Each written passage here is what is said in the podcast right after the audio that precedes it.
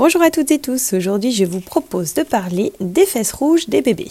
Donc les fesses rouges ou érythèmes fessiers traduisent l'irritation de la peau du nourrisson. C'est un problème dermatologique très répandu qui est dû principalement à la macération des urines et des selles dans la couche. Cette stagnation entraîne l'activation d'enzymes contenues dans les selles très agressifs pour la peau. La résultante est une irritation cutanée avec parfois une prolifération bactérienne, de staphylocoques notamment, ou encore de champignons. Il faut ajouter à cela l'effet abrasif des couches sur l'épiderme.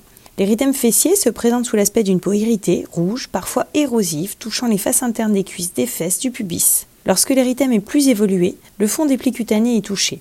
La peau prend alors un aspect luisant avec parfois des petites bulles dites de vésicules et des dépôts blanchâtres ou jaunâtres qui peuvent témoigner d'une surinfection. Tout ceci survient généralement après 3-4 jours d'un érythème non traité. Les épisodes de diarrhée peuvent également être des causes favorisantes. Les signes qui sont inquiétants, c'est un érythème très étendu, une surinfection microbienne ou des signes associés, une diarrhée ou de la fièvre. Le premier réflexe à avoir, c'est de nettoyer les fesses de l'enfant au savon antiseptique, sécher et rincer méticuleusement. L'érythème, s'il est suintant, nécessite l'application d'éosine aqueuse à chaque change. Il faut également penser à appliquer des pâtes à l'eau disponibles dans le commerce, euh, type euh, mitosil, bépantène, etc., surtout le soir. Et après tout change, même c'est possible, et vraiment en couche épaisse. Ne pas hésiter à laisser les fesses à l'air autant que possible, et au moins procéder à des changes très réguliers avec des couches vraiment absorbantes. Il est impératif de contacter le médecin en cas de signes inquiétants ou de persistance ou quand on constate un inconfort de l'enfant. Il faut bien nettoyer donc les fesses à chaque change de manière douce à l'aide de l'eau et du savon, c'est ce qu'il y a de mieux. C'est vrai que les lingettes peuvent être pratiques quand on est en,